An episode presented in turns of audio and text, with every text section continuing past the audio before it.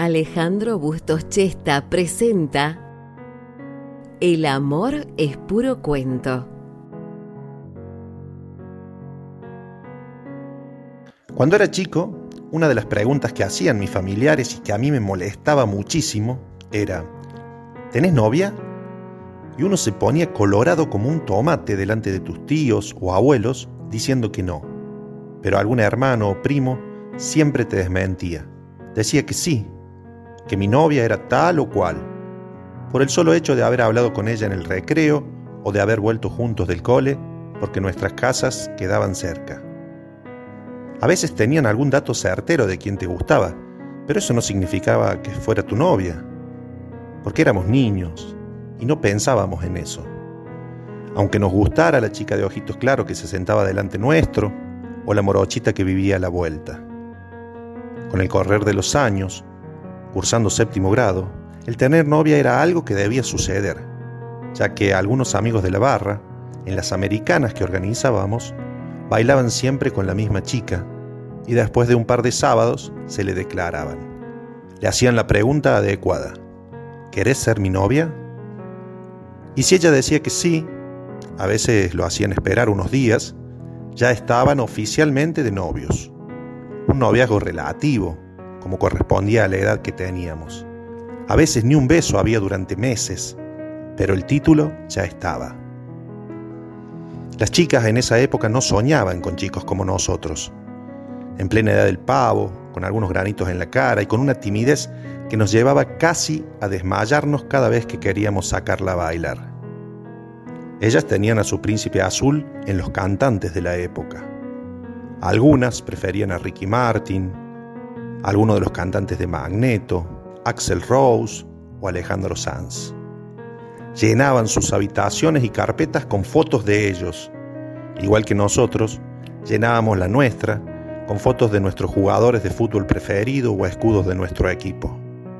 Canalizábamos nuestro amor en el fútbol, o en algunos casos en autos de carrera. Ellas lo hacían con cantantes. La chica de ojitos claros que se sentaba delante mío me tenía loco, era fan de Luis Miguel. Se sabía todas sus canciones, sus fotos adornaban sus carpetas y vivía hablando de él. ¿Qué chance podía tener uno ante semejante rival? Ninguna. Y quizás, por celos, nuestro odio al cantante crecía casi como el amor de ella por él. Encima el tipo venía a la Argentina y desde que se sabía la noticia y durante todos los meses previos, ella no paraba de hablar de él. Y uno, era aún muy inocente, la peleaba diciéndole cosas de él. En vez de tratar de conquistarla, de acuerdo a sus gustos, hacíamos todo lo contrario. Los años pasaban y ella seguía enamorada de su Luismi y yo de ella sin la menor chance. Hasta que descubrí que podía hallar en él a un aliado. Entonces decidí conseguir un cassette que ella no tuviese. Busqué por todos lados y conseguí que me prestaran un cassette de Luis Miguel de cuando tenía 12 años.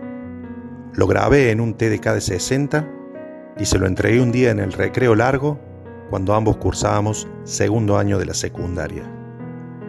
Hasta ese momento no éramos más que amigos, pero el gesto se ve que le generó algo de ternura y la amistad cada vez se hacía más intensa. Hasta que llegó el momento en que había que cambiar de estado. Pero era casi imposible. Aunque estuviese ya todo claro, pronunciar esas palabras y hacer esa pregunta creo que fue lo más difícil que me tocó hacer en mi vida, al menos hasta ese momento. Ya éramos una parejita, estábamos siempre juntos y hasta nos habíamos besado un par de veces, antes de despedirnos e incluso jugando a la botellita en las americanas. Pero no teníamos título solo porque no me animaba a decirlo. Hasta que un sábado tuvimos un cumpleaños de 15 de una compañera. Fuimos todos los chicos y chicas del curso, ya con menos granitos y un poco menos pavos. Bailamos y reímos toda la noche después del vals. Y en un momento de pausa, el musicalizador se le dio por poner temas lentos. Algunos de los chicos amigos sacaron a bailar a sus noviecitas las luces se bajaron y comencé a buscarla con la mirada. Quería bailar con ella, pero no la encontraba.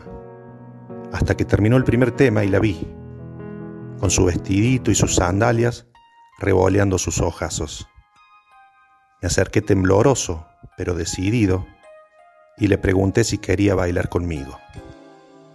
Aceptó, y mientras íbamos a la pista y yo tomaba su cintura, Luis Miguel se hizo cómplice mío y comenzó a cantar Somos novios. Somos novios,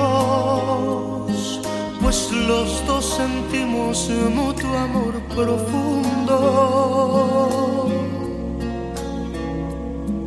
Y con eso ya ganamos lo más grande de este mundo. Amamos, nos besamos como novios,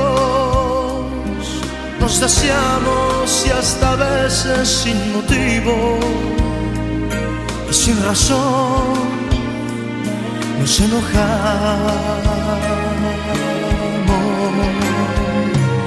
Somos novios, mantenemos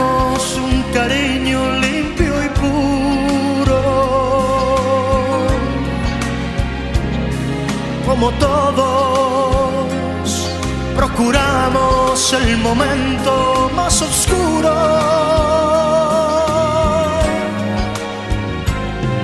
Para hablarnos, para darnos el más dulce de los besos, recordar de qué colores son los cerezos sin hacer más comentarios, somos novios.